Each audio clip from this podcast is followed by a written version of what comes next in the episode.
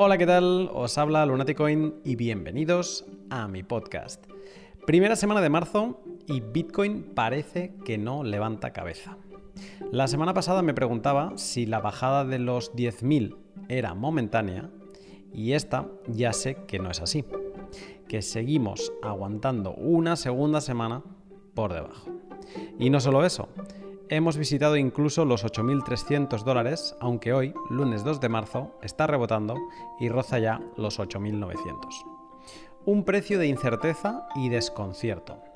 El techo pre-halving del 2016 sucedió unos 25 días antes y, por ejemplo, el techo pre-halving del Litecoin de 2019 unos 45. De haber visto ya el precio más alto de Bitcoin antes de dividir por la mitad la recompensa de sus bloques, uh, de las Coinbase Transactions, su alto pre-halving lo habríamos visto el 11 o 12, porque tuvieron el mismo precio, de febrero, con 10.500 dólares. Y se convertiría en el techo pre-halving más madrugador de su historia, dándose 90 días antes. En definitiva, como siempre, Bitcoin hace lo que le da la gana y bueno, tocará seguir semana a semana para ver con qué nos vuelve a sorprender. En el pod de esta semana me vuelvo a sentar con Josema en la segunda parte del Dudas Comunes Bitcoin.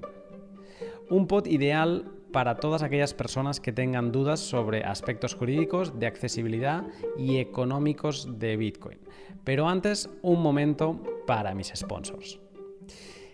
¿Qué me dices de Bitrefill? ¿Te has enterado de las novedades que añadieron la semana pasada? ¿No? Pues ya te las cuento yo. Pero si todavía no sabes qué es Bitrefill, déjame decirte que es una empresa bitcoiner que te permite vivir con tus cripto. ¿Cómo? Pues pudiendo comprar recargas móviles y tarjetas regalo para infinidad de comercios. Todo pagado con Bitcoin, Ethereum, Litecoin, Dash, Doge o Lightning. Las novedades, pues bien, algo que esperaba con impaciencia y que creo que era el eslabón perdido para casi vivir al 100% con Bitcoin. Eh, si eres residente en España, porque esto es principalmente para, para, gente como yo que reside en España, ahora ya puedes comprar tarjeta regalo para la gasolinera Cepsa y también para el corte inglés.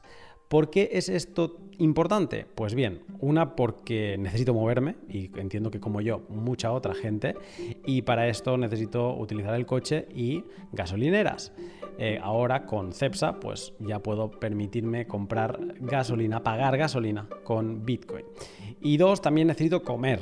Y el, poder comprar con Bitcoin en un supermercado era una de las cosas que estaba reclamando.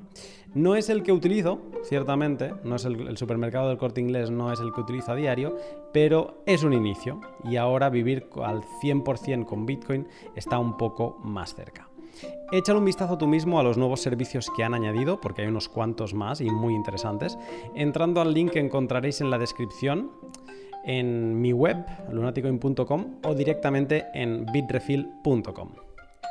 Y como no, el primer y recién renovado sponsor del podcast, la casa de intercambio Bitter.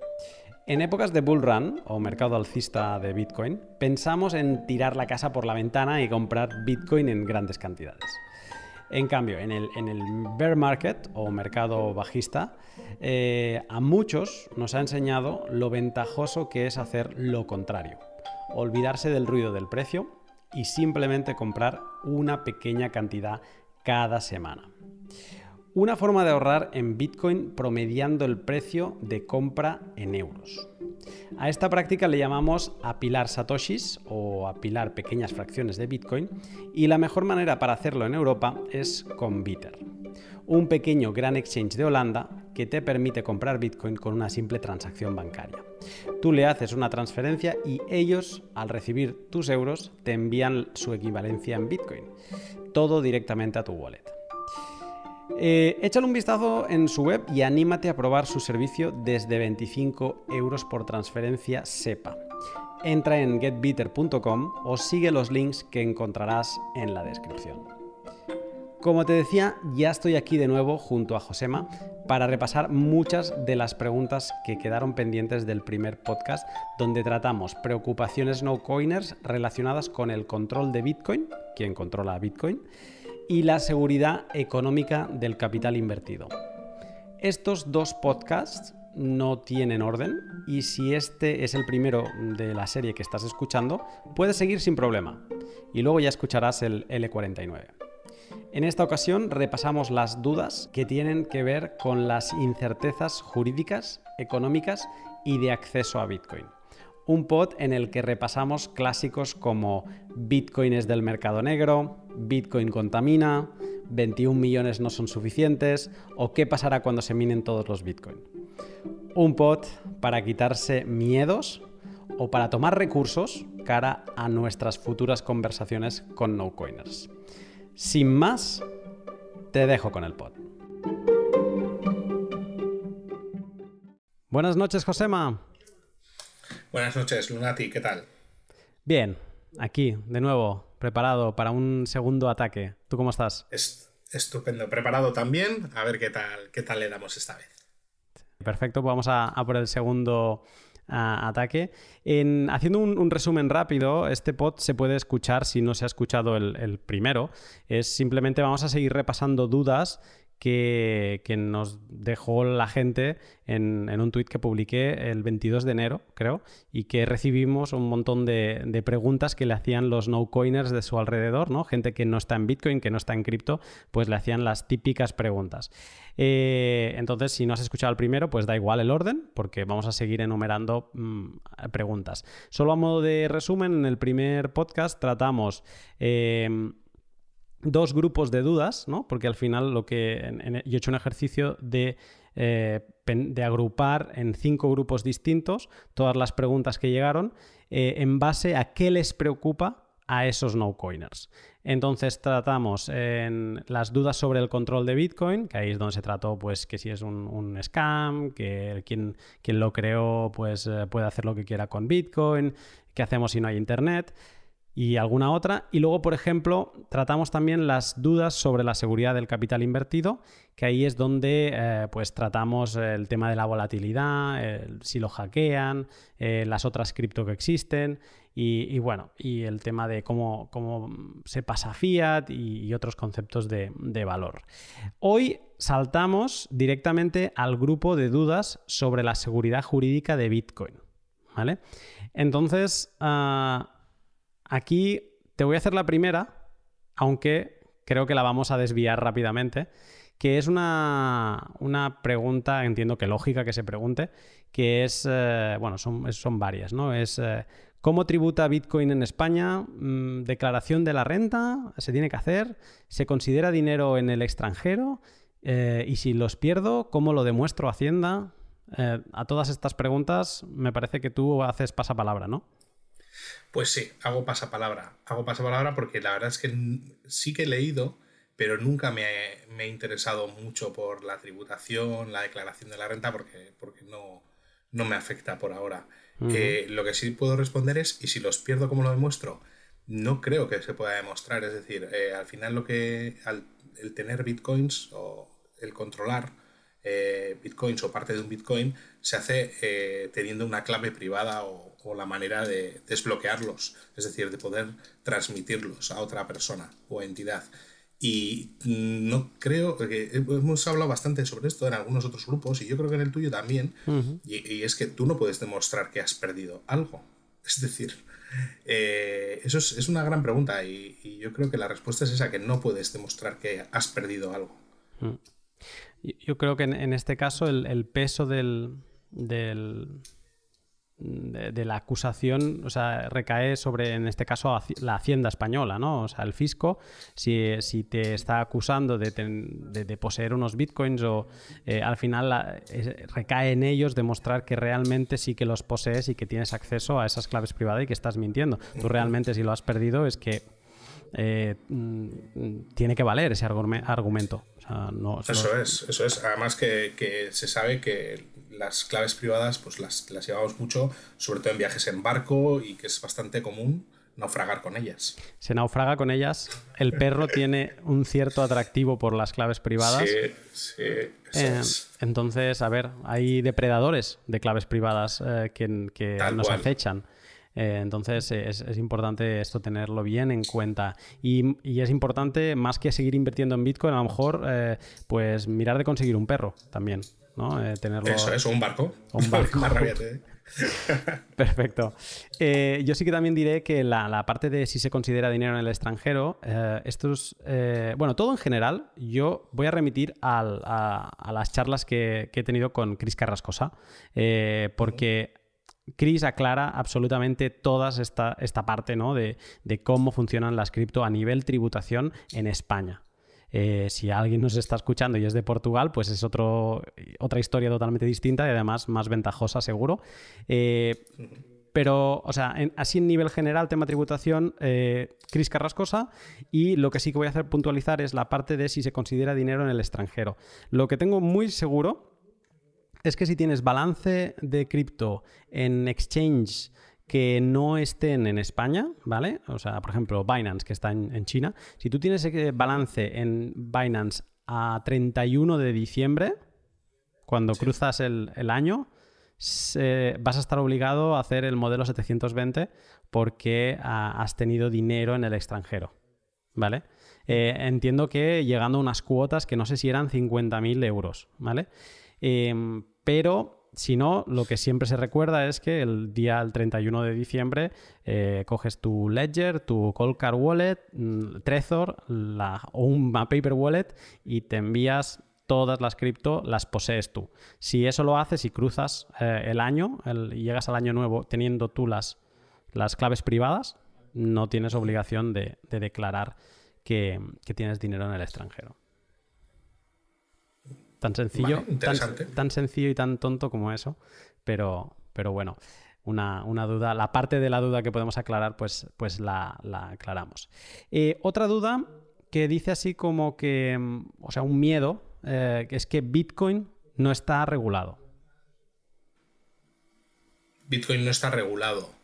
Eh, a ver, el protocolo, realmente lo que yo separaría es eh, el protocolo y luego el uso que podemos hacer de Bitcoin como moneda. Es decir, eh, cuando compras algo con Bitcoin, que hay muchas hay muchos sitios ya donde se puede, donde se puede utilizar los Bitcoin para comprar bienes o, servicios, al final eh, tiene la misma regulación que si pagaras con cualquier otra moneda. Es decir, yo por ejemplo he utilizado Bitrefill y, si sucede algo, es una empresa que te tiene que responder si, si ha fallado algo en la compra. Es decir, eh, la regulación, cuando sales de lo que es el protocolo y te metes a hacer una compra a una empresa, entra la regulación de, esa propia empresa, el país en el que estés, etcétera, etcétera. Y luego, eh, dentro del protocolo, pues está la, eh, el tema de, cómo funciona Bitcoin. Pero que no está regulado, ¿a, qué nivel? Hmm. A nivel fiscal está regulado. Yo creo que sí. Lo está. Y puede haber casos donde se tengan dudas que son lógicas. Ah, estaba preparando un podcast estos días también sobre fiscalidad y, em, es muy interesante. O sea, no es lo mismo, en el, no es la misma casilla donde se declara un airdrop que donde se declara un beneficio eh, por la venta de, Bitcoin. Porque un airdrop es un aumento de patrimonio eh, con origen otros, ¿no? Y además creo que eso está, sí, es como un premio. Y creo que eso está, bueno, así rápido, IRPF tiene dos bases, base general y base del ahorro. Eh, se, pagan diferentes porcentuales en uno y en otro. Entonces hay, hay, hay, unos beneficios, unas rentas que se pagan a un lado o al otro. Un airdrop se paga en la base general, si no recuerdo mal, y un, ah, un aumento de capital por la venta de, Bitcoin y haber generado beneficios, eh, se paga en la, parte del ahorro. Eh, por lo tanto, eh, que está regulado, sí. Que pueda haber desconocimiento y que tengas que, que, ir a un profesional, también. Eso es, sí, yo creo que, aquí en el último que has comentado has dado con la clave, ¿no? al ser algo tan, tan nuevo y tan desconocido, supongo que, lo conveniente en caso de dudas sería acudir a un profesional, que cada vez hay más profesionales que se están especializando o por lo menos tocando un poquito el, mundo Bitcoin y tienen conocimientos de cómo, de cómo hacer todo este tipo de cosas. Yo hmm. creo que pues, siempre es mejor tenerlo eh, claro ¿eh? para, que no, para que no tengas luego sustos o, o disgustos y, para eso sí, hay, hay, bastantes profesionales. Ya has dicho Chris Carrascosa, ¿verdad? exacto. Que, que, tiene esto muy controlado y alguno más hay por ahí. Sí. José Antonio Bravo también me suena. José Antonio Bravo está Lorente y Lorente, si no me equivoco. Eso es, sí, sí, sí. Hay, hay ya bastante, bastante gente, bastante profesional por ahí que, que, nos puede ayudar en caso de que necesitemos enterarnos de, de todo este tejemaneje de, de mm. regulación un apunte más de regulación, si tú compras Bitcoin y no vendes y holdeas, ¿no? Lo que se llama holdear, que es simplemente mm, quedarte con los Bitcoin esperando a un largo plazo, ¿no? A, años, hasta que no hasta que no vendas o lo conviertas a otra criptomoneda, que en, definitiva es vender, eh, no, no, estás generando ningún, eh, no me saldrá la palabra así bonita, legal, pero digamos que no, estás eh, generando un, cambio en el patrimonio. Un, acto, exacto, un acto impositivo no existe en ese caso. O sea, simplemente tú tienes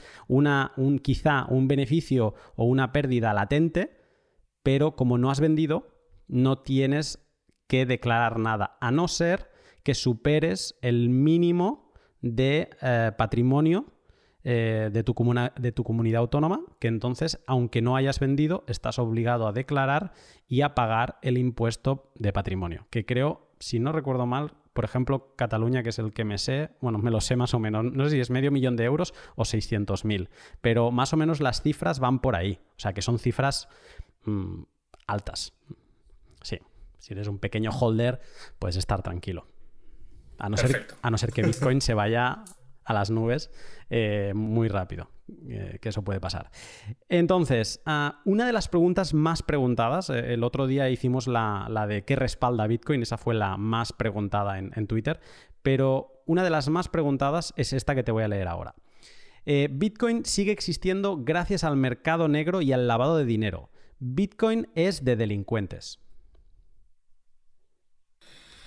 Mm, bien, Bitcoin sí se utiliza. Eh, está claro que, ha sido una, eh, una, evolución también en ese aspecto, no lo podemos negar. Es decir, eh, existen esos mercados negros y Bitcoin ha facilitado la transferencia de valor de una manera más o menos anónima. de todos modos, Fiat también, yo creo que sigue siendo el rey en cuanto a, mercados negros y lavados de dinero. Eh, yo creo que cuando sale una, un dinero nuevo, un dinero fuerte y con ciertas características, eh, la gente lo explota eh, como le viene en gana y al final son mercados que siempre van un poquito por delante del resto del mundo, parece ser. Entonces, eh, ya te digo, yo creo que no hay que negar, pues eh, efectivamente Bitcoin se utiliza en mercados negros, en la, en la web profunda esta, en la deep web.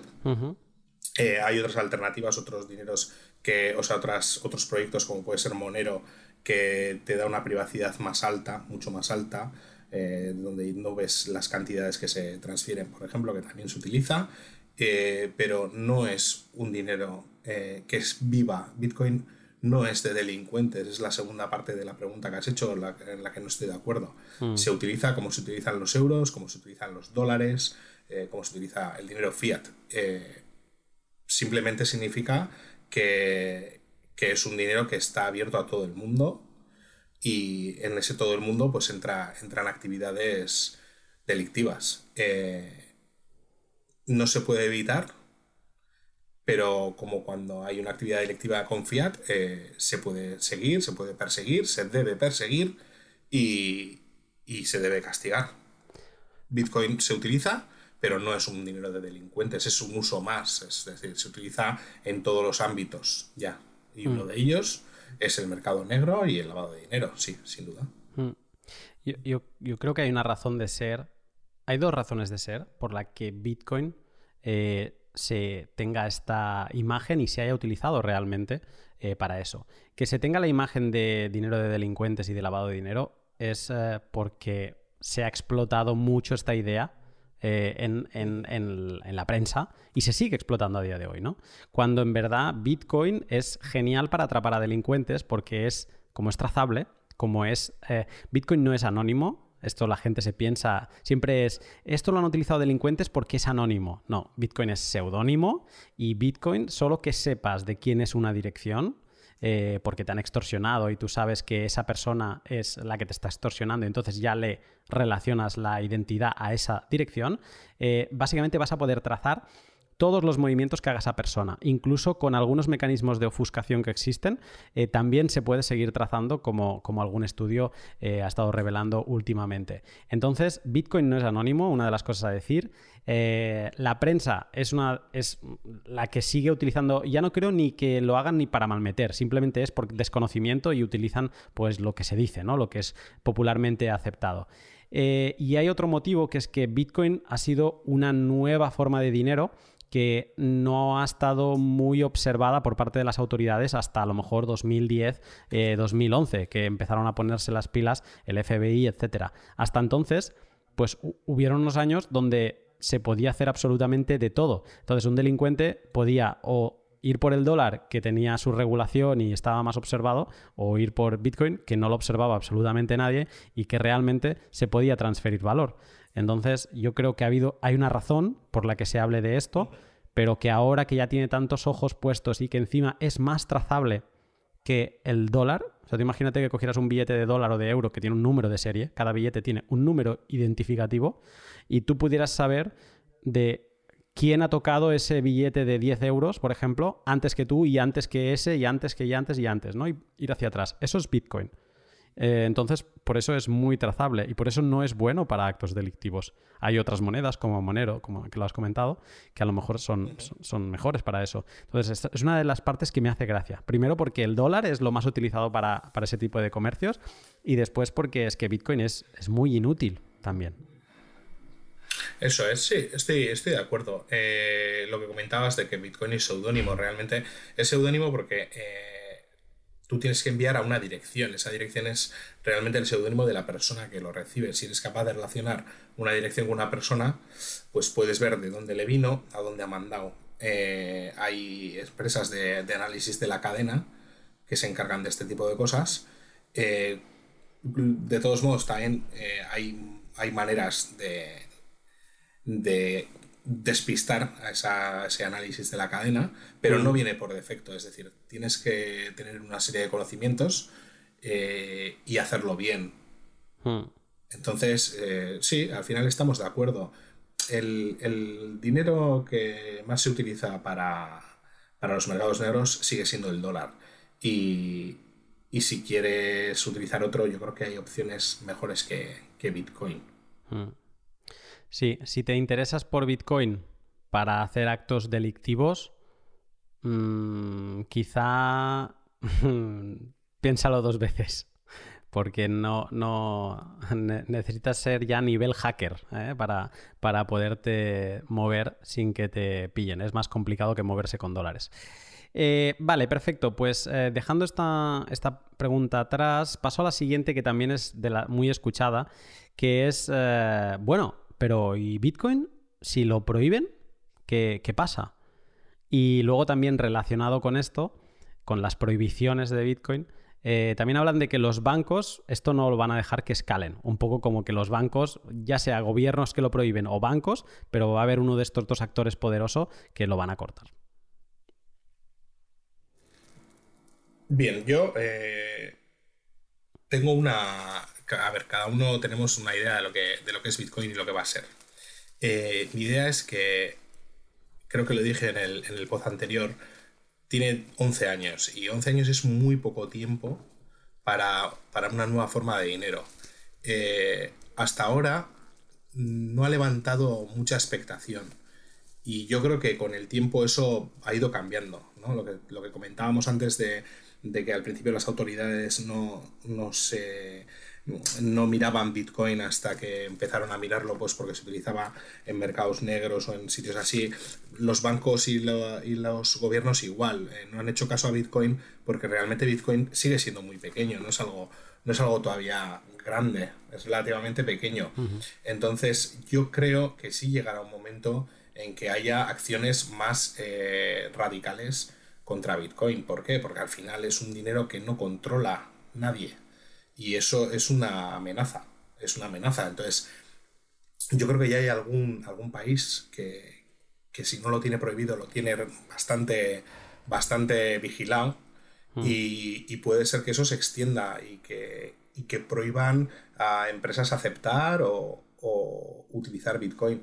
De todos modos, volvemos al punto de antes. Tú lo puedes eh, prohibir cuando sale del, protocolo, pero prohibir Bitcoin como tal no puedes hacerlo, es imposible. Es decir, no puedes eh, evitar que alguien transfiera un Bitcoin. Eso mm, a día de hoy yo lo veo imposible, a no ser que eh, cortes Internet, que también lo comentamos la, vez pasada, o hagas acciones que, serían un poco desmesuradas para, cortar algo como Bitcoin. Eh, entonces, sí creo que puede haber alguna, alguna acción por parte de gobiernos, eh, pero bueno, pues yo creo que será retrasarlo lo, inevitable, porque por lo poco que sé yo ahora de, economía, lo poquito que me ha enseñado Bitcoin, eh, ese concepto que yo no tenía, no sabía de, de dinero duro o dinero blando, pues al final te das cuenta de que, Bitcoin es una, nueva forma de dinero y es un dinero muy avanzado, es decir, es algo que no hemos tenido hasta ahora. Y lo lógico es que adoptemos este, eh, este Bitcoin o, si sale alguno mejor, porque eh, Bitcoin eh, va mejorando poco a poco, el protocolo se va, se va haciendo mejor pero tenemos que estar abiertos a que, a que haya algún proyecto que, sea más descentralizado, más resistente a la censura.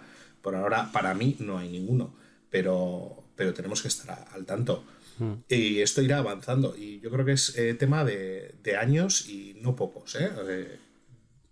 ojalá que lo veamos. Sí. Sí, al final el oro, estamos hablando de otro dinero duro y tiene miles de años de historia ¿no? Y aquí estamos hablando de un dinero duro que, como quien dice, es que no es que, no es, que esté en pañales, es que le, falta mucho testing aún y tiene 11 años. Hemos llegado a la década. Eso es, eso es. Yo creo que le falta muchísimo camino.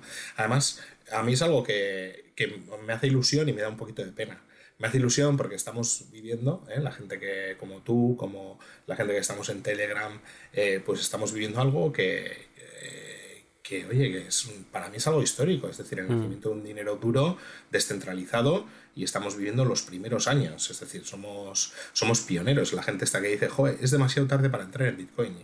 yo siempre digo, tarde, joder, yo creo que es demasiado pronto. O sea, esto, esto todavía tiene que, evolucionar muchísimo. Estamos en, en los primeros pasos de algo que yo considero que tiene un recorrido brutal. Entonces, eh, eso, pues que estamos al principio, para mí estamos al principio y que van a pasar muchísimas cosas, supongo que pasarán cosas buenas, cosas malas, y habrá regulaciones y habrá intentos de, tirarlo. Lo que pasa es que en este tiempo que Bitcoin va creciendo, el protocolo y, el protocolo y sobre todo los usuarios, la gente que, manejamos Bitcoin o que estamos interesados en Bitcoin, eh, somos más conscientes de lo que significa esa resistencia a la censura, esa, que el protocolo sea resiliente, eh, que, aguante ataques externos, que pueda funcionar en, situaciones adversas, etcétera, etcétera. Entonces eh, es un tiempo que se está aprovechando para, que cuando lleguen tiempos más eh, oscuros, si es que llegan, el protocolo esté preparado y no haya ningún problema. Mm. O pocos problemas. Sí, y está muy bien estudiar, o sea, que también a mí yo lo que sé de economía lo sé gracias a Bitcoin y, es refrescar el momento en que Estados Unidos prohibió el oro, ¿no? En, quería potenciar la moneda fiat y, lo que quería potenciar realmente era acumular el máximo de oro en, sus arcas posibles. O sea, básicamente una, expropiación eh, literal y entonces lo prohibió durante, no sé si fueron años realmente, no, esto sí que no lo, tengo, no lo tengo bien apuntado mentalmente, pero que, no, o sea, que podría pasar. Eh, que, esto lo viéramos en un futuro. La diferencia con Bitcoin es que lo que decíamos antes, eh, yo he perdido las llaves. O sea, no tengo absolutamente, o sea, no tengo manera de acceder a mis llaves, incluso porque a lo mejor sí que las tienes, pero las tienes en un multisig, que tampoco quiero entrar en esto, que es algo complicado. Pero bueno, digamos que eh, las tengo de una manera que no, ya no dependen ni de mí, ¿no? O sea, que alguien más tiene que dar su visto bueno para poder acceder a ese Bitcoin. Y, esa parte es más complicada. Aquí el expropiador, sea quien sea, lo va a tener más complicado. Y yo creo que vamos a ver situaciones donde alguien va a querer extorsionar a otro porque sabe que tiene Bitcoin y, no, va, o sea, ese, no va a poder entregarle los Bitcoins porque realmente habrá gente que habrá perdido las llaves. Y esto, esto, esto lo ha sufrido mucho la familia de Hal Finney, que es eh, quien se supone que puede ser Satoshi o incluso, aunque no fuera Satoshi, Hal Finney pues se entiende que como mm, primer usuario de Bitcoin eh, debe tener muchos mm, Bitcoins. Entonces, a la familia de Hal se, los ha extorsionado, se les ha intentado sacar Bitcoin de, todas las maneras y por eso están un poco apartados de, los focos por eso mismo. Entonces, eh, Mm, tú lo decías, puede, ser que vivamos tiempos oscuros. Ah, o sea, puede ser que Bitcoin atraiga, atraiga a ese tipo de delincuentes, pero entonces toca plantearse por qué los atraerá, ¿no? al final es eh, eso solo hace pensar en, el valor que tiene Bitcoin por diferentes motivos. Eso es, eso es. Además, eh, si no recuerdo mal, en el primer pod, el anterior a este, eh, comentamos en los primeros años cuando se retiró Satoshi, que, fue porque eh, la charla que era con la CIA y que eh, ¿cómo se llama? Que empezó a recibir, eso es, Wikileaks empezó a recibir eh, donaciones en Bitcoin. Y Satoshi dijo, es, muy pronto para, para atraer este tipo de atención. Y yo creo que es lo que pasa ahora realmente, es lo que va a pasar siempre a, lo largo de la historia. Es decir, vamos poco a poco haciendo el protocolo más resiliente, haciendo Bitcoin más incensurable y, y estar eh, un poco al tanto de que sí, que pueden, pueden ocurrir cosas como que lo prohíban los gobiernos eh, o, que haya algún tipo de acción más, más contundente de las que ha habido hasta ahora, que pues por ahora tampoco ha habido mucha, mucha mm. contra contra Bitcoin. y otra pregunta que se escucha mucho, muchísimo, o sea, yo creo que se escucha más de lo que nos la preguntaron en el, en el tweet, es... Eh, que una crítica es que Bitcoin contamina mucho y que desperdicia mucha energía. es la gran pregunta. Yo creo que es lo que más he escuchado de, en todas las cosas que, he comentado de Bitcoin a la gente y tal. Lo que más he dicho, lo que más, eh, lo que más presente tiene la gente que no está muy metida en Bitcoin es, pero eso consume, consume muchísima electricidad y contamina mucho. Eh, el POU, la prueba de trabajo, el Proof of Work, es lo que, lo que da seguridad a la cadena de bloques. Eh, lo que hizo Satoshi fue eh, asociar un gasto económico. ¿Económico por qué? Porque hace falta electricidad al poder aportar un bloque a la cadena. ¿Esto qué, qué hace? Yo creo que el POU es la energía mejor aprovechada. ¿Por qué? Porque toda energía, toda la energía que se utiliza para generar bloques en Bitcoin es la que asegura la cadena. Es decir, cuando tú enchufas eh, tu ASIC en, tu casa, por muy leve que sea, habrá, habrá una, eso es, perdón, un, minero o un dispositivo que mine Bitcoin habrá una variación muy pequeñita en el hash rate, subirá en, la tasa de hash de Bitcoin y esa energía también está eh, dando seguridad a la cadena y no solo a, ese momento, sino a todos los momentos posteriores. Es decir, si un minero, si un atacante, perdón, quiere, eh, quiere eh, reorganizar la cadena, se llama reorganizar la cadena, tendrá que hacer el trabajo desde el bloque desde el que quiere reorganizar. Entonces es una energía que está eh, asegurando la historia de Bitcoin. Y, eso pos, el, por ejemplo, otro algoritmo que es el Proof of Stake, la prueba de pertenencia o de, tener, eh, no lo consigue, no lo consigue porque no hay un gasto asociado. Es decir, eh, la prueba de trabajo, la finalidad es resolver el tema de los generales bizantinos. Es decir, cómo poner a una red descentralizada de acuerdo. Además, lo que estamos viendo es que los mineros cada vez están buscando, eh, están buscando maneras de minar más baratas. Mm. y están tirando mucho a energía verde, es decir, están, están buscando... Eh, hace poco, o hace poco, hace un año o un par de años, creo que fueron a una presa en Estados Unidos a montar allí un chiringuito. Es decir, eh, son eh, ya empresas que lo que buscan es energía lo más barata posible. Mm. Yo creo que no desperdicia, sino que es una energía que está muy bien aprovechada, muy, muy bien aprovechada que es necesaria para que funcione Bitcoin y que no hay ninguna alternativa eh, real a, la prueba de trabajo que solucione de la misma manera y tan, y tan bien el problema de los generales, el consenso distribuido.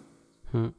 Eh, esto yo me quedé muy impactado con una charla que vi en, en Honey Badger el año pasado, de creo que es Free Haas, eh, que además lo estuve comentando con, con Acrual, que, entiende mucho de esta parte de la minería y, recomiendo a quien nos escuche pues que le siga y si tiene dudas sobre, sobre este tema es arroba Acrual, es español, o sea que puede hablar perfectamente en español.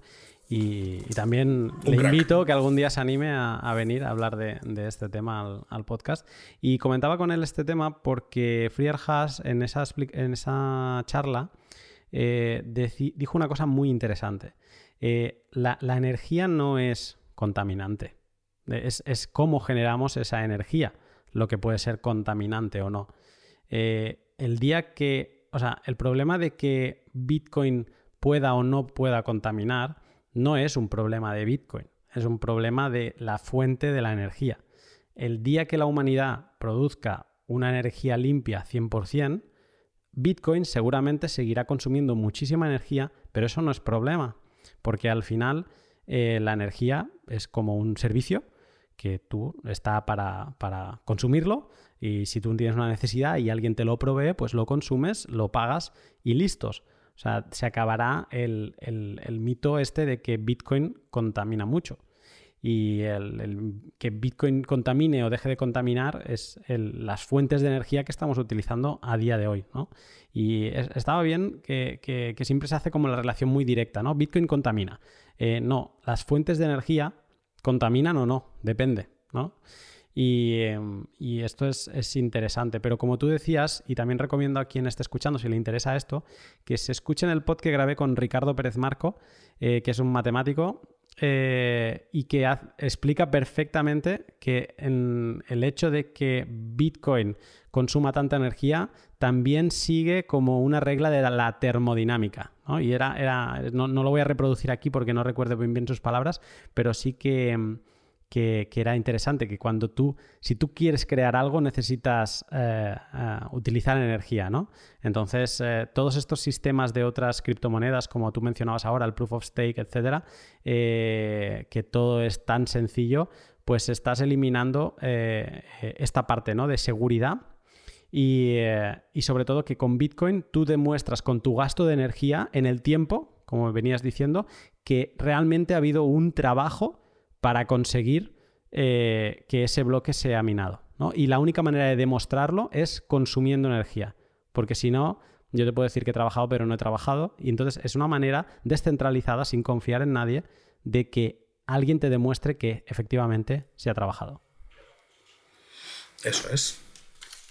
No, no, es, una parte interesante de, Bitcoin. Perfecto, pues saltamos a, lo que sería en total el cuarto bloque, que son las dudas sobre el modelo económico. Y esta pregunta eh, no la han preguntado mucho, pero me, interesa mucho saber tu, opinión porque también eh, se escucha, ¿no? Y es Em, hablan sobre los 21, los 21 millones de bitcoins que van a existir, pero que van a existir en 2140. O sea que ahora hay unos 18 millones con y pico. Pues eh, al máximo a máximo Bitcoin va a tener 21 millones. Y la gente dice así como que 21 millones no son suficientes para todos. Eh, si solo van a existir 21 millones, ¿cómo va a funcionar una economía tan limitada, digamos, en, en supply de dinero? ¿Qué le, dices a, esta, a, estas críticas? Bueno, Bitcoin es, eh, divisible, ¿vale? Es divisible. Eh, cuando empezó Bitcoin en 2009 solo se hablaba de Bitcoin y ahora eh, seguimos hablando solamente de Bitcoin, pero se va introduciendo el Satoshi. El Satoshi, 100 millones de Satoshis, 100 millones, son un Bitcoin. yo creo que se va a ir vamos a ir olvidándonos de, del tengo 0,003 bitcoins o hace falta 0,0008 bitcoins y pasaremos a decir, oye, 800.000 satoshis o 600.000 satoshis. Eh, en la capa en la capa 1 de Bitcoin, la capa de consenso, lo que conocemos todos por Bitcoin, la unidad más baja hoy por hoy es el satoshi. Pero en Lightning Network, en la, en la capa 2 de Bitcoin, en una de las capas 2 de Bitcoin, eh, ya tenemos unidades más bajas, el milisatoshi, que es una milésima parte de un satoshi.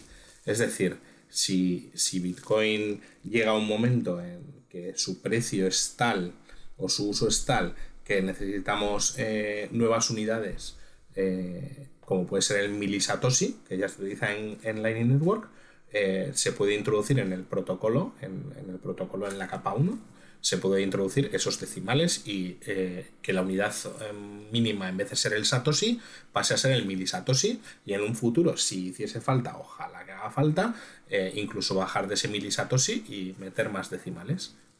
Mm. Em, la divisibilidad infinita de Bitcoin es un sistema inflacionario. Es un sistema inflacionario aquí me pillas un poquito, porque eh, ¿qué significa inflacionario? Cuéntame, Lunati. A ver, ¿cómo, ¿cómo, veo yo esta crítica? Es como que estamos acostumbrados a que el modelo fiat pueda, o sea, el dólar, el euro, los bancos centrales puedan imprimir tantos billetes como quieran. Entonces, pues por efecto cantillón, los primeros que lo reciben son los que se aprovechan de, eh, de, ese, de, la potencialidad de ese dinero, pero a nosotros que somos los últimos que nos llega, digamos, eh, pues no, no, tenemos, no, aprovechamos la, potencialidad de ese dinero y al final lo que recibimos es eh, que se ha diluido la masa monetaria un poco más y entonces somos más pobres que antes. Por eso las, las cosas valen más cada año, ¿no? Entonces, teniendo esa, esa idea de partida, el hecho de que tú puedas ir dividiendo al infinito, o sea, ahora tenemos hasta un Satoshi. En Lightning tenemos el milisatoshi, pero es que mm, en, capa 2 también en Lightning al final podemos acabar teniendo el, Satoshi del Satoshi, ¿no? O sea, la millonésima parte, la cien millonésima parte de un Satoshi, ¿no? Y que se llame un Nakamoto, por decir algo. Em, entonces, eh, esto alguien lo interpreta como que, si tú puedes ir siguiendo aumentando las unidades hacia abajo, como que es inflacionario. Yo no le veo la lógica. Además, eh, te he pedido que me lo expliques porque, porque quería saber, quería oírtelo decir, pero lo has dicho tal y como lo pienso yo.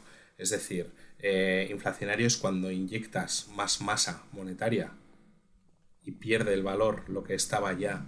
Eh, tú aunque, aunque añadamos al protocolo eh, más decimales, siempre va a haber 21 millones de Bitcoin. Es hmm. decir, nunca, nunca va a haber más de 21 millones de Bitcoin. De hecho, habrá unos cuantos menos por todos los que se han perdido, que, no son pocos. Entonces, eh, que introduzcamos más, que se introduzcan más decimales para, para poder dar eh, ese servicio. Es decir, mm, si el Bitcoin llega a un momento en que, no sé, por poner un ejemplo, ¿eh? que cueste 100 millones de euros un Bitcoin, eh, eso significaría que un Satoshi es un euro. Necesitamos, necesitamos algo eh, para que el gasto mínimo no sea ese euro. Mm. Mm, pero si tú tienes 3 bitcoins o 0,5 o 0,2, seguirás teniendo ese 0,5 o ese 0,2. Mm. No va a haber nunca más de 21 millones de bitcoin.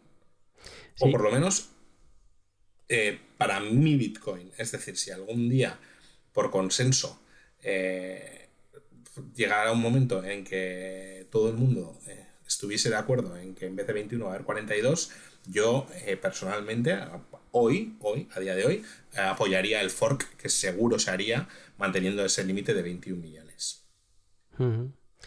Te quedarías como estamos, básicamente. Em, básicamente. Yo lo que veo, la diferencia entre inflacionario o no, es que eh, un modelo inflacionario, si lo, típico que se dice, ¿no? Los ahorros de una vida, sobre todo cuando se habla de los padres, ¿no? Mi padre, en, en economías que han sufrido la inflación, como Venezuela o ahora Argentina, eh, ¿no? los ahorros de una vida me los han dejado en nada, ¿no? Porque a lo mejor eh, lo que antes podías comprar con 10.000 dólares, pues ahora mismo 10.000 dólares no te da ni para un coche. Y antes podías pues comprar una casa porque eso es lo que causa la, inflación. aquí podemos ir en unidades, podemos subdividir a Bitcoin al infinito.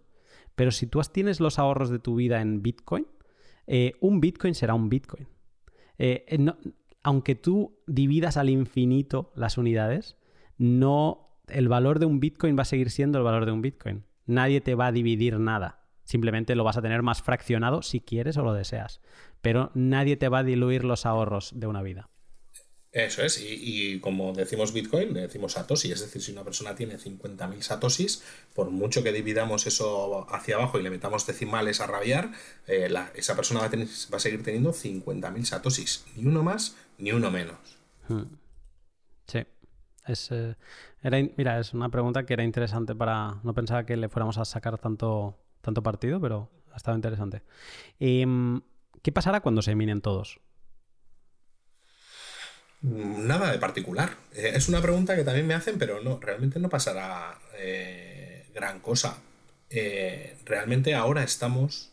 Bueno, lo primero igual explicar un poquito rápidamente por qué se van a minar todos. Cada cuatro años Bitcoin tiene un evento que se llama el halving, que es que la emisión de Bitcoins se reduce a la mitad. ¿Vale? Estamos a, tres meses de, de un halving que reducirá de 12,5 actuales que por bloque, 12,5 bitcoins nuevos que se generan en cada bloque, bajará a 6,25 bitcoins nuevos en cada bloque. ¿Vale? Eh, ¿Qué pasa con esto? Pues que un minero recibe, va a recibir 6,25 bitcoins menos de recompensa a la hora de minar un bloque.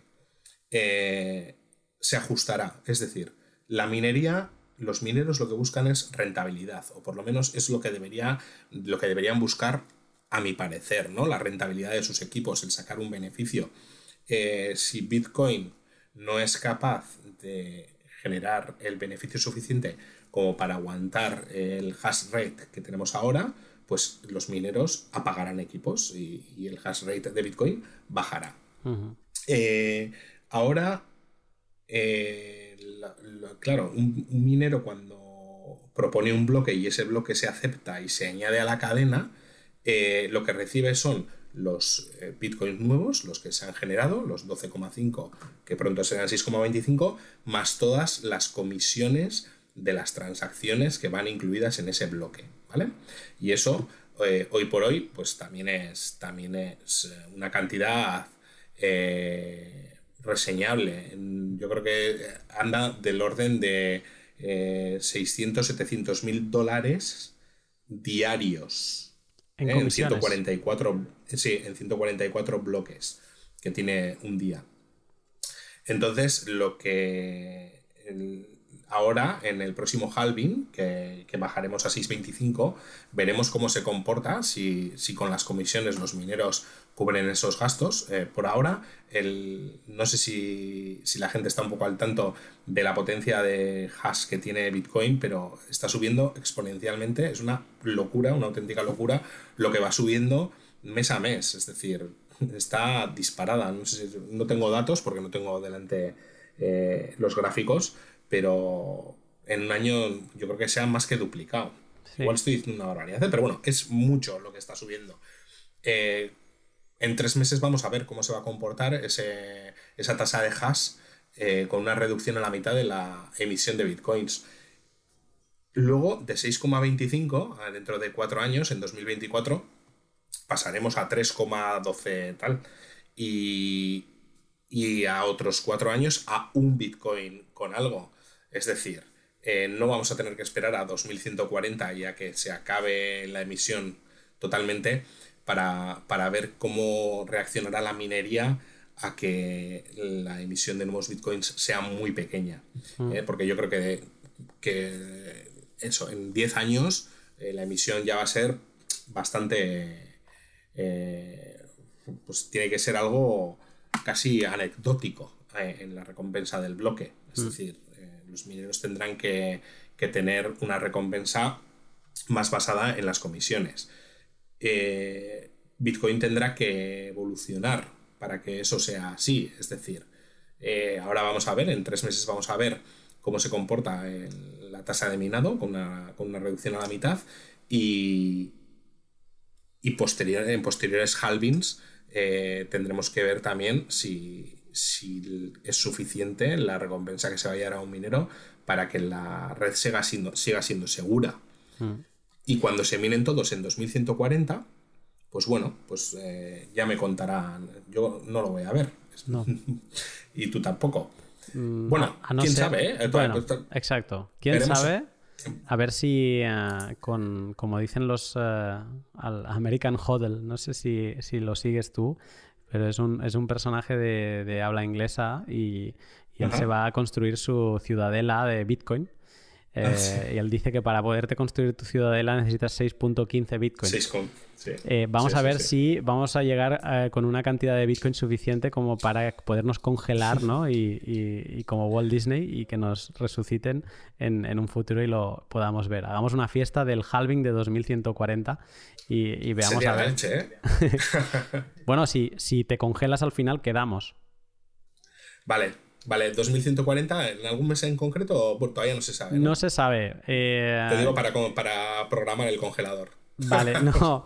Eh, y es interesante que al menos cuando contratemos el congelador eh, podamos actualizar la fecha o quien nos lo gestione. Más que nada porque como esto de los halvings al final también puede variar, no, hay una fecha fija, eh, pues que no sé, que a lo mejor no se acelere y acabe en 2139, que no me gustaría porque no es tan comercial el número, pero... Eso es. Pero bueno, volviendo al, al, 2020, por ejemplo, el halving de este Mm, ahora llegaremos eh, en mayo al halving y se habrán minado en el momento del halving 18.375.000.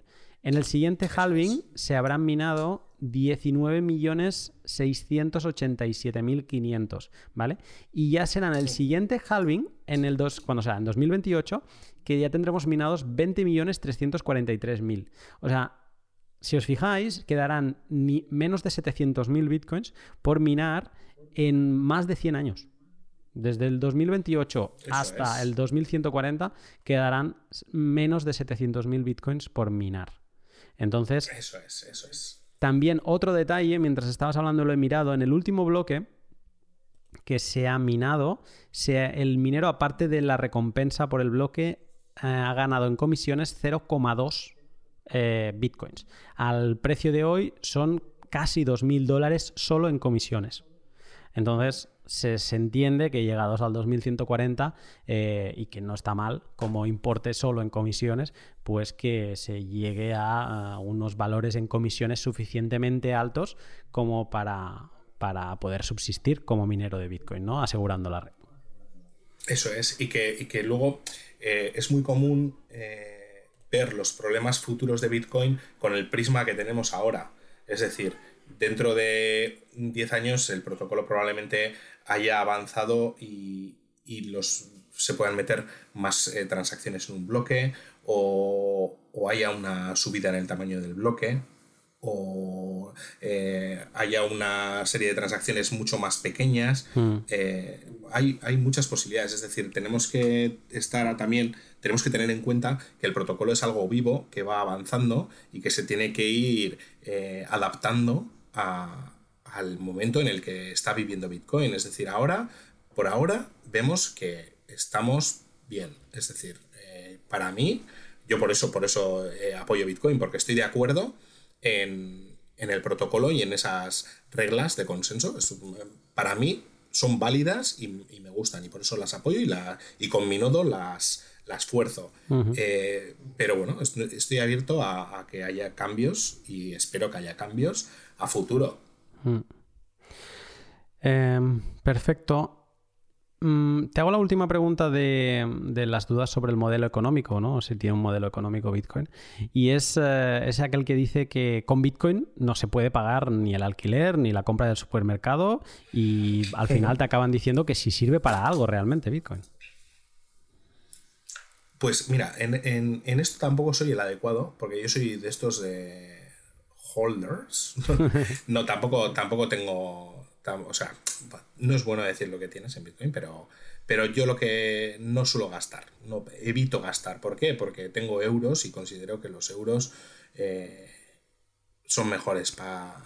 Prefiero deshacerme, no son mejores. Prefiero deshacerme de euros que de bitcoins. De todos modos, algo de experiencia sí que tengo y puedes pagar el alquiler, puedes pagar la compra en el supermercado y puedes pagar la mayoría de cosas que se te ocurran. Es decir, hay, hay ya tarjetas de débito vinculadas a cuentas en, bitcoins, eh, hay empresas como Bitrefill que venden eh, pues, cupones para Amazon, eh, hay una serie, comercios, hay pocos, hay bastante poco comercio que acepte, que acepte Bitcoin, una pena, a ver si, si se va animando la gente pero sí que hay maneras de gastar. Otra cosa es que tengamos ganas de gastarlos. Mm. Eh, sí, yo además eh, estoy cultivando en mi cabeza, estoy fermentando en mi cabeza una idea em, que así como existe la filosofía de apilar satoshis, em, me, está como naciendo otra manera, eh, otra filosofía, que es o sea, hay, por ejemplo, hay al que dice que no compra Bitcoin, que vende fiat, ¿no? Que vende euros. Yo no estoy comprando Bitcoin, yo lo que estoy haciendo es vendiendo euros. Y así como es difícil a veces cobrar en, Bitcoin, sí que depende de ti, si tú quieres, ah, una vez cobres, digamos, pasarlo todo a, Bitcoin.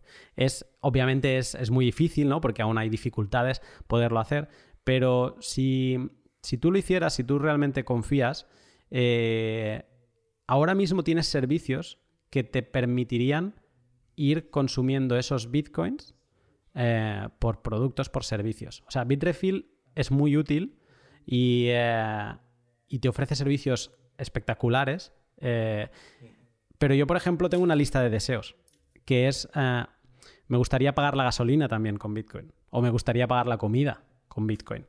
Creo que hay unos servicios muy clave que cuando estén disponibles, y yo cruzo los dedos porque sean Bitrefill, eh, esta filosofía que a mí se me está fermentando en la cabeza, yo creo que sería posible. Entonces, estarías haciendo un poco especulación con tu salario, ¿vale? Porque realmente crees, especulas con que, con que no te estás empobreciendo, porque al final el salario te tiene que servir para, para pagar pues, eh, tu día a día. Pero si realmente crees en esto, te podría permitir vivir de realmente de, con Bitcoin, ¿no? O sea, y te seguiría quedando una parte eh, para ir eh, ahorrando, digamos. Así como con el fiat es difícil ahorrar porque te lo van devaluando, eh, con un dinero duro es más fácil porque solo estás expuesto a esta volatilidad que ya comentabas tú en el anterior programa que aún no sabemos cuál es el precio de Bitcoin y a lo mejor no lo veremos o a lo mejor lo veremos de aquí 30 años, cuál es el precio de estabilidad por un largo tiempo de, Bitcoin. Pero bueno, estoy acabando de pensar, pero sí que es verdad que a día de hoy, si tú quieres, se, puede. Sí, sí, de hecho, de hecho hay gente, hay gente que vive exclusivamente en Bitcoin, o por lo menos eso es lo que dicen. Eh, yo a día de hoy no, no puedo, no puedo y no, o sea, no lo veo posible, es decir, mm. Eh, mm, además que tampoco lo busco, no, lo necesito, no lo busco. Pero también, eh, claro, Bitcoin es un dinero mundial, se utiliza en todo el mundo. Entonces, no son lo mismo las, la situación que tenemos aquí, en España, donde estamos, mm. que la situación en otros países. Es decir, hay eh, otros países donde Bitcoin puede dar un servicio mucho más eh, fuerte y mucho más rápido que aquí, por lo menos a mí. Eh, entonces, poder se puede, se puede, pero, pero ya te digo, tampoco es algo que me quite el sueño a día de hoy. Mm. Vale, pues cerramos este cuarto grupo de, dudas y abrimos el último, que son dudas sobre la accesibilidad, cómo entro yo a Bitcoin, y que creo que quien tiene este tipo de dudas eh, ya es gente que, que está preguntándote el, vale, ok, cómo entro, ¿no? O sea, están ya casi convencidos, y, pero son dudas eh, que yo creo que seguramente tú has tenido, yo he tenido, y son las primeras que te, informas eh, para dar el paso definitivo y, adquirir tu, primer Bitcoin. Eh, esta duda yo la tenía. y yo tardé en entrar, o sea, soy pecador, levanto la mano, yo tardé en entrar por, por, esta mismo, por esto mismo, que es, eh, a día de hoy, por ejemplo, un Bitcoin está sobre los 9.000 dólares, eh, no tengo los 9.000 los dólares que vale un Bitcoin, ¿tengo que comprar uno entero? No, ya hemos, hemos comentado antes el tema de la divisibilidad. Eh, no, no tienes que comprar un Bitcoin entero, es decir, lo que también comentábamos en el, en el post anterior, mm. hay cada vez menos gente que tiene un, un Bitcoin completo. Eh, se puede comprar fracciones. Se pueden comprar fracciones desde, desde los 5 euros, creo, o menos incluso. Es decir, si lo compras a una persona o si lo consigues de una persona que, conozcas, oye, mira, toma y pásame eh, 5.000 satosis o 10.000 satosis, lo que sean 5 euros. Mm. Eh, ¿Cómo entrar en Bitcoin? ¿Cómo comprar? Eh, ya te digo, pues puedes comprar una fracción. Luego, maneras de comprar Bitcoin tienes eh, miles, hay muchas, muchas maneras, desde muy sencillas hasta algo más complicadas. Yo siempre suelo, eh, siempre suelo aconsejar sitios donde no tengan, donde no tengas que darte de alta, pero es muy complicado. Es muy complicado porque requiere más conocimiento. Entonces, de las últimas cosas que he probado, me ha gustado mucho eh, Get Bitter. Hmm. Me ha gustado mucho. ¿eh? ¿Por qué? Porque es súper sencillo. O sea, es, meter tu eh, correo, mandar una transferencia y enseguida, enseguida recibes. El primero tarda un poquito más, pero enseguida recibes. Y me parece una manera súper sencilla de acceder a Bitcoin. Luego hay otra, otros métodos más complicados, como puede ser BISC, que es un exchange descentralizado, pero que tiene más. Eh, tiene mayor curva de aprendizaje en la entrada y ya solo por el hecho de que tú tienes que poner eh, una pequeña cantidad de Bitcoin a modo de seguro, pues para las personas que quieren entrar por primera vez no es válido, mm. porque no tienen, no tienen manera de poner ese seguro. Entonces, eh, formas hay.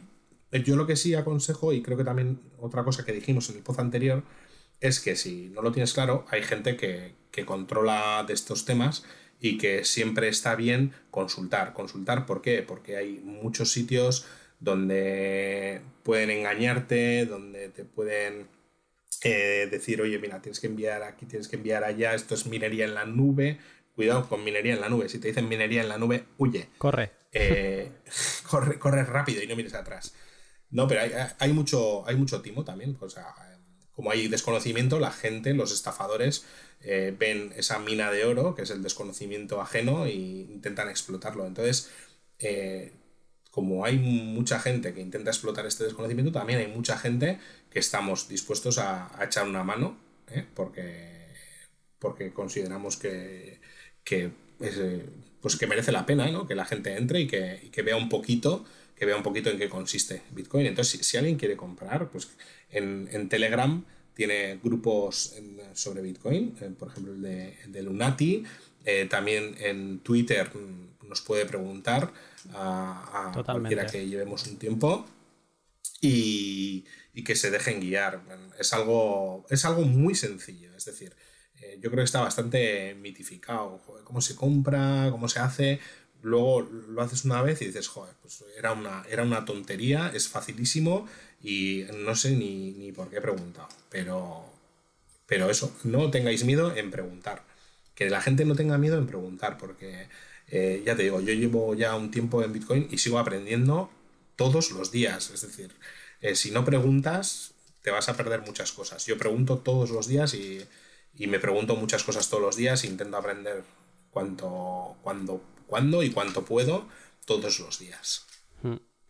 Y que hay, hay troles y hay gente tóxica, esto como en todos lados, pero yo creo que hmm. por lo general es un ambiente muy amigable y que la gente se presta mucho a ayudar. Entonces, mm, yo no me imagino ver a alguien muy perdido y, no echarle una mano. Y es que además es muy sencillo. Si entiendes un poco, como, tú y como yo, es muy sencillo para nosotros eh, poder guiar a alguien los primeros pasos. Eh, y no nos quita tiempo, porque podemos pasar un link, dos links y, ya está. Y a partir de ahí, obviamente, pues la responsabilidad ya es de, de cada uno, ¿no?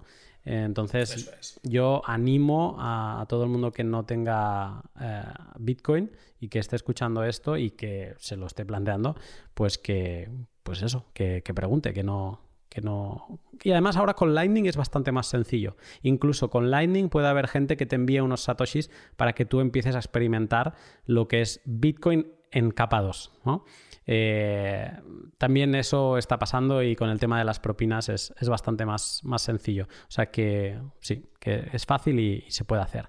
Em, esta pregunta me ha gustado mucho y solo la he visto una vez, pero es muy interesante, que es eh, ¿cómo sé que no estoy comprando Bitcoin falso? Con tu nodo completo. Es la única manera. La única. De que tú eh, de que una persona esté 100% segura que no está comprando Bitcoin falso. ¿Por qué? Porque al final eh, con tu nodo lo que validas es que lo que recibes es el, Bitcoin realmente. ¿Por qué? Porque has validado todas las, todas las reglas de consenso. Hmm. Pero bueno, imaginemos que, vas a comprar Bitcoin por primera vez y, dices, oye, eh, tío, que quiero comprar Bitcoin, no quiero montar aquí. ¿Cómo puedes? Bien, puedes entrar a un explorador, a un par de exploradores de la cadena de la cadena de bloques de Bitcoin, comprobar el saldo de tu dirección. Eh, en la mayoría de carteras, eh, lo que comentamos también en el post anterior, vuelvo a traer otra cosa del post anterior, que es que te lo enviarás a una, a una cartera, una wallet, y esa cartera, pues vamos a intentar que sea una cartera conocida, eh, que, tenga una reputación.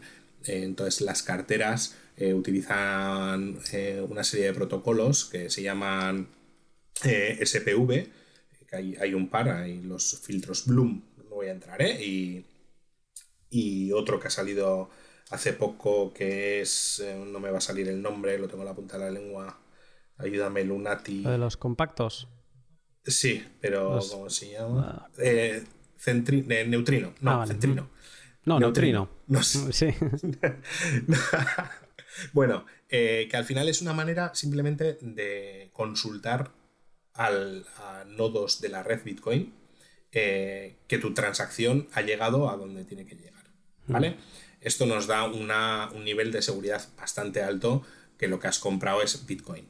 Eh, lo único, tener cuidado con, una serie de proyectos que ponen Bitcoin en el nombre. Es muy fácil de, mm, distinguir qué es Bitcoin. Es decir, no, no, hay mayor duda. Pues hay que tener un poquito de cuidado eh, a la hora de elegir la wallet, sobre todo. Hmm. Eh, luego tener claro pues que lo van a enviar a una dirección, esa dirección va a estar dentro de esa wallet y que esa dirección eh, está controlada por una semilla o una clave privada que a la hora de hacer la cartera la habrás tenido que apuntar probablemente. Hmm.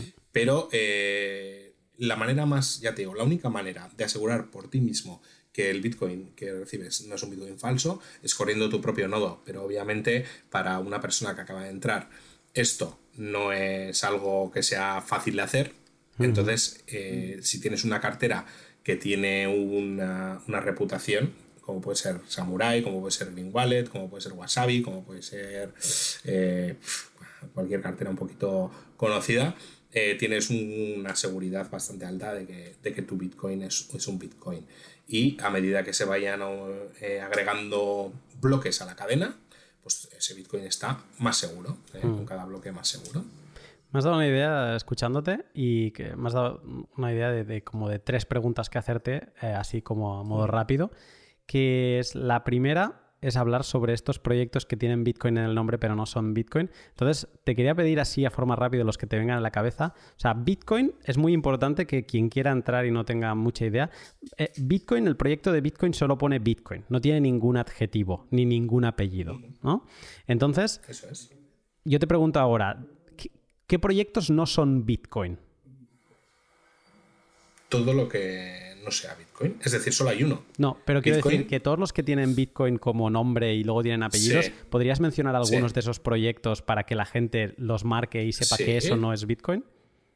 Uf, tienes, eh, no sé, hay 100, tienes Bitcoin Cash, Bitcoin SV, Bitcoin Gold, Bitcoin Diamond, Bitcoin, no sé, le puedes poner, probablemente si elegís una palabra al azar, habría un proyecto que sería Bitcoin. Bitcoin Green, ah, también existe. Bitcoin Green. Eh, tienes eh, muchísimos proyectos que intentan sacar partido del nombre de Bitcoin. distinguirlos es súper sencillo. Es decir, no hay, no hay pérdida. Bitcoin eh, solamente hay uno y se llama Bitcoin. Hmm. No tiene ningún apellido ni lo necesita. Todas las monedas, eh, así como en, la bolsa, tienen un, ticker, ¿no? Un, pequeño tres letras que, lo, que son identificadores, como una matrícula. En el caso de Bitcoin es, eh, BTC. Y, y en algún exchange he visto que es XBT también. Sí. Eh, pero... Eso era por. Ah. Sí, sí, adelante. ¿Sabes por qué es? Pues. Mm, el XBT. Creo que en su día lo supe, pero no, ahora no, ya no lo tengo en la cabeza. Sí, es porque, porque debe haber una. bueno, debe haber una norma eh, que a las, eh, a las divisas de países se les pone también una abreviatura y BTC era la abreviatura de alguna divisa, alguna divisa de estas perdidas por ahí. Entonces, como los exchange tenían que cumplir la legislación, eh, mm. no podían poner BTC. Entonces eh, sacaron el ticker de XBT. Pero esto fue a nivel de exchange, es decir, y para cumplir esa normativa. A nivel general, el ticker, el ticker el de, Bitcoin es BTC. Exacto, BTC. Y entonces aquí ya tenía, pues si tienes alguna duda de lo que estás comprando, mira el ticker. Eh, te pueden confundir mucho, pero verás que uno es el BCH, el BSV, eh, no sé ni cómo es el, BTG, debe ser el Bitcoin Gold. Eh, Bitcoin es Bitcoin, es BTC. ¿No? Y eso es una, manera interesante. la otra pregunta de, este, de estas que me has dado es si podrías recomendar, tú decías, wallets de confianza, has mencionado algunas, pero para alguien que empieza, ¿cuál le recomendarías así como de mm, una o dos de, confianza y para empezar por ahí? Vale, si yo recomendaría, si tienes un móvil Android, Samurai o Green Wallet. Prefiero Samurai. Prefiero Samurai. Eh, yo creo que es bastante sencilla de utilizar. Eh, aunque. Se nota que eres siempre avanzado, ¿eh? siempre, es que siempre suelo pecar con este tema. Siempre suelo pecar con este tema porque me pasa sobre todo con, Lightning, que mm. hay una cartera que yo utilizo mucho y que me gusta mucho, que se llama Bitcoin Lightning Wallet, que es algo que recomiendo y digo, y es súper sencilla de utilizar. Y cuando alguien me hace caso y se le instala, siempre me viene con 25 preguntas que digo, ostras, eh, sí, a ver, te explico.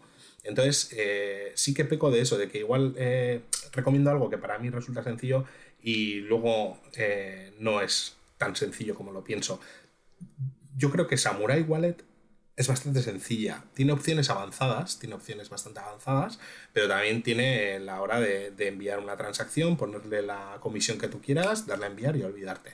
Mm. Eh, Green Wallet también la recomiendo, lo que pasa es que no me gusta mucho que te pida eh, correo, eh, email, te pide un correo. Mm. Es algo que a mí me va a tirar un poquito, pero bueno, es una buena cartera. Y luego para escritorio tienes Wasabi, que esa sí que es un poquito avanzada también, ¿no? Mm. Y Ani, Electrum, Electrum también es sencillita, yo creo. Te vas, te vas. Te vas totalmente. Me voy mucho. La ostra.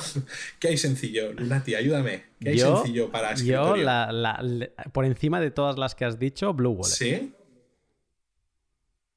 Ya. En, en- en Bitcoin es, eh, no es custodial, y además es open source y, eh, Sí. y la gente que está detrás mm, la toca bastante. Y en Lightning es básicamente creo que la wallet más utilizada es custodial, eso sí, ¿vale? O sea, tú estás delegando la custodia de esos bitcoins que tienes en capa 2, pero que normalmente siempre se están moviendo cantidades que de como mucho 50 euros. Eh, entonces, eh, es custodial en Lightning, pero es muy ágil. Te despreocupas absolutamente de todo y es, no te pide email, no te pide nada. Y, y en tema Bitcoin, eh, cada vez están implementando más mejoras. Yo creo que en este 2020 se van a poner a la altura de muchas eh, características que tienen wallets avanzadas como Electrum. Ahora mismo en, Blue Wallet con una, con una interface, eh, una interfaz eh, muy iPhone, para que nos entendamos, ¿no? Muy, muy fácil de utilizar, puedes hacer transacciones de batching. Eh, Sí. que, que esto es- es- creo que lo puedes hacer en, en Electrum, pero creo que de todas las que hemos dicho no se puede hacer. Este año van a implementar eh, eh, Replace by Fee, eh, si es que no lo tienen implementado ya. Y lo que les falta, eso sí, que les falta es Coin Control. Pero para este, para alguien que empieza, lo que estamos hablando de empezar, eh, Blue Wallet para mí es la, la- el way to go. Pero sin duda. Bien, yo tengo, tengo una, un amigo. Y tengo otra, ¿eh? que también- Y tengo Ah, sí, otra. Yo tengo sí. un amigo Lander que me quiere meter ahí Blue Wallet y a ver, no, te- no tengo nada contra Blue Wallet. eh, no me gusta el tema de que la parte de Lightning sea custodio, pero porque soy un poco eh, un poco talibán del tema custodio. ¿eh? Todo hay que decirlo. Eh, y mira, pues la, la probaré, ya que sois dos los que dais un poco eh, el aviso de que Blue Wallet es. Damos la vara Pues con yo creo que Blue la Wallet. Creo que, la tengo, creo que la tengo instalada, ¿eh? de hecho, pero, pero no, la, Pues no la he utilizado. Toquetea además te permite crear, eh, crear Segwit Native, eh, eh, puedes crear las, las HD, digamos. O sea que, que tienes cosas, cosas que si entiendes sabes que está muy bien, que, que han pensado y, y es de agradecer. Y luego también está Moon Wallet, que esto ya es la facilidad eh, eh, llevada al extremo a pero sí que te piden, si no lo han cambiado, un correo. Esa es la parte que no me convence. Y, mm, la facilidad que tiene es que no te habla ni de capa 1 ni de capa 2.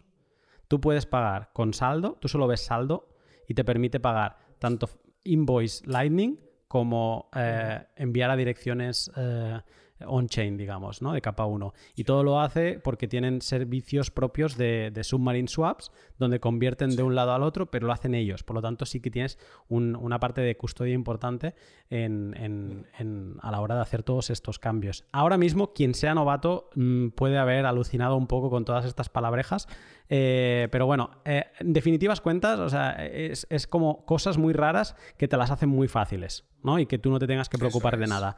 Pero sí que hay una cesión en, en partes que, que, bueno, que esto a lo mejor para empezar no pasa nada, ¿eh? O sea, yo lo, lo recomiendo y además tienes eh, como WhatsApp, ¿no? La, la dirección de tus contactos, si tú con un contacto tiene Moon Wallet, le puedes enviar saldo directamente sin pedirle direcciones.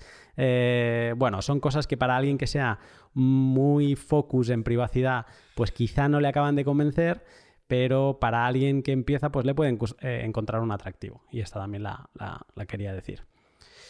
Y, mm, y la última pregunta, y con esto cerraremos eh, este, este pod de dudas comunes, es, eh, tú decías que lo del nodo es la única manera de, bueno, la manera, sí, si lo quieres 100% de verificar que un Bitcoin no es falso, y hablabas de, de exploradores. Yo creo que hay exploradores que son, ¿cómo decir?, de confianza o con buena reputación, eh, exploradores de bloques, que mm, si, si tú te estás conectando al sitio correcto, ¿no? Y has verificado que la dirección a la que te has conectado es correcta y no estás sufriendo un ataque de phishing, eh, yo casi quedaría también como seguro que esos bitcoins son verdaderos, ¿no? Eh, entonces, yo te quería preguntar ¿qué, explorador de bloques para alguien que empieza y diga, bueno, vale, y a ver dónde lo miro, ¿cuál le recomendarías? Pues para alguien que empieza, le recomendaría el, explorador de Blockstream, que es blockstream.info, si no me equivoco, que además es hiper rápido. Y, y yo creo que eso para la persona que, para la persona que entra, para la persona que empieza, suficiente. Y luego, si quieres un poquito más avanzado, oxt.me, .me, que es mm, ya algo, algo un poquito más serio. Y, y esos dos, en principio, yo la verdad es que siempre suelo consultar en uno de mi propio nodo. Entonces, también estoy un poco desenganchado del, tema de los exploradores, pero el de Blockstream sí que lo he probado, sé que va muy bien y OXT también va fenomenal, cualquiera de los dos. Hmm.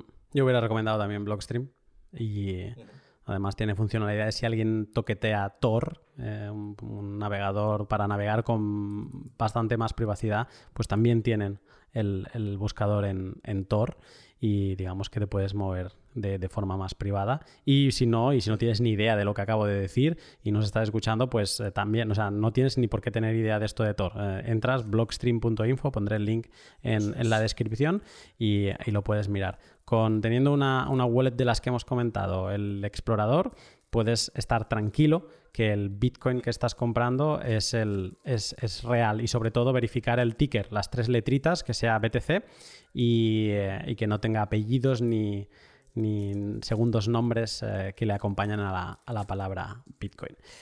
Em, Josema, eh, de nuevo, Mira que te lo he dicho al principio, digo, tenemos medio pot, pero el otro día matamos bastante. Mm, con suerte bajamos de la hora, pero mm, somos imposible, ¿eh? No se puede. No se puede, no, se, puede. bajar de la hora. Es complicado, es complicado. Nos ponemos aquí a charlar y, se va, se va el tiempo. Y además eh, que se va de una manera súper agradable, la verdad. Yo no sé si la gente que lo escucha lo, pasa también como me lo paso yo hablando contigo. Yo lo, mismo digo y además eh, con un tema más... Eh, más, digamos, yo iba a decir light, pero es un tema muy agradable y además es un tema donde yo me tengo que controlar muy mucho cuando alguien mm, que es no coiner me pregunta por Bitcoin. Tengo como que medir la euforia. Porque como me estiren un poco del hilo, no saben dónde se han metido. O sea, no saben lo que me han preguntado porque es como que eh, les intento explicar. Entonces yo disfruto, aunque sea para, para empezar y el tema sea más básico, yo disfruto muchísimo hablar de, sobre todo de estos principios, porque son muy mágicos, ¿no? Y, eso sí hay una caída después, como te enganches, hay una caída después a la madriguera fuerte. Eso ¿eh? es muchas, muchas, muchas veces lo que hacemos es igual asustar más que atraer, ¿verdad? Te explican, te dicen, oye, ¿qué es esto de Bitcoin? Y les enganchas por banda y te, te vas a enterar, chaval. y yo creo que dicen, mira, pues no, no es lo mío, voy a seguir pagando con mis euros que, son más sencillos. Y realmente eh, eso, pues tampoco hay que forzar esa, caída por la madriguera. Pues eh, explicar las cosas de manera sencilla, eh, porque al final Bitcoin, dentro de, dentro de esa curva de aprendizaje que tiene, tiene una base que es muy sencilla, que es un dinero que no se puede confiscar, que, es descentralizado. Entonces, dejar bien clara lo que es la, la base de Bitcoin y de ahí en adelante, pues años y años de, de aprender y, de esa madriguera de conejo que tiene una caída infinita, parece ser. Exacto, sí, sí, yo sigo cayendo y, no sé, no sé, no sé cuándo dejaré de tener la necesidad de seguir aprendiendo cualquiera de los lados que considere que tengo más despreocupado, ¿no? Al final esto vas pegando, es como que vas pegando empujones a los lados que, que, ah, mira, pues de nodos aún no lo he estudiado mucho, pues venga, le pego un empujón, ah, mira, de protocolo no, y le vas como dando bandazos, pero para al final ir, ir aumentando este, este círculo de conocimiento que, acaba siendo Bitcoin. Eh, Josema, te agradezco de nuevo esta, que me hayas encontrado el, ratito y, nada, sé que te voy a seguir viendo por, por, Telegram y que vamos a seguir comentando día a día porque además somos activos diarios de, de, mañana a noche, o sea que te voy a seguir viendo por ahí y eso, eso me, da, me da placer, ¿no? Pensar que, estás por ahí. Pero bueno, eh, lo dijiste el otro día, si alguien te quiere encontrar, eh, ¿cómo lo puede hacer? Si alguien me quiere encontrar, en Twitter eh, estoy como Hochemin y sobre todo en Telegram, que es donde más activo estoy. La verdad es que Twitter lo tengo un poquito, suelo ser más de leer y menos de escribir, aunque intento cambiarlo, pero, pero siempre leo más. Pero en Telegram sí que estoy más activo, así que en el grupo, en el grupo tuyo de Lunati o en, si buscas Nodo Bitcoin probablemente estaré dentro del grupo que encuentres también. Perfecto. Eh, así que me podéis encontrar por ahí. Perfecto. Pues Josema, lo dicho, un saludo y estamos en contacto. De acuerdo, Lunati. Un saludo para ti también. Un saludo.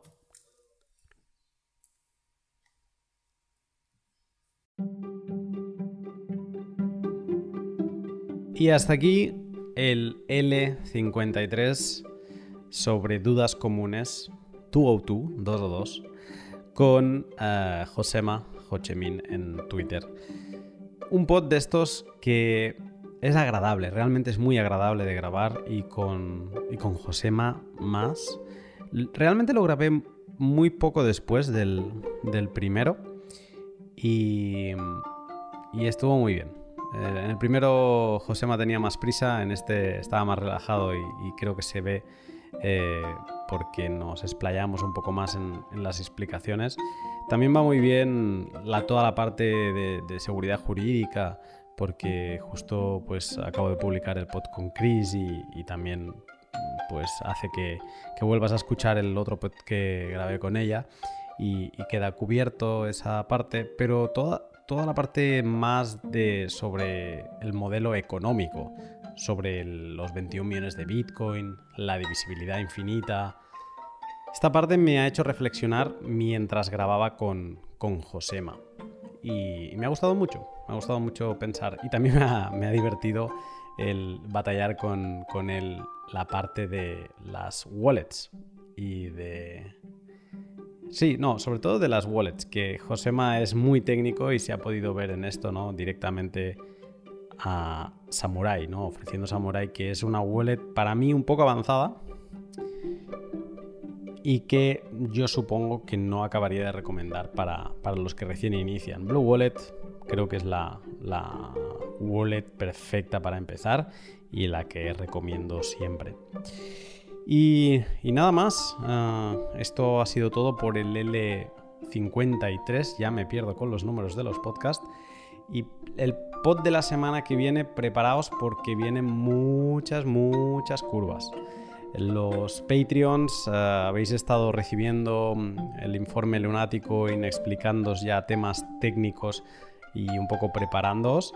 Eh, el resto no sabéis nada y, es un pod que es muy denso. De hecho, es el primer pod que va a ir con soporte gráfico.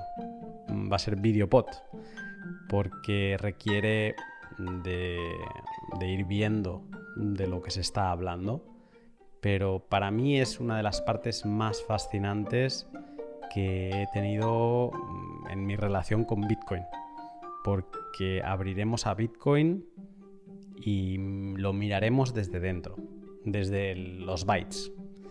Y creo que será un pod interesante.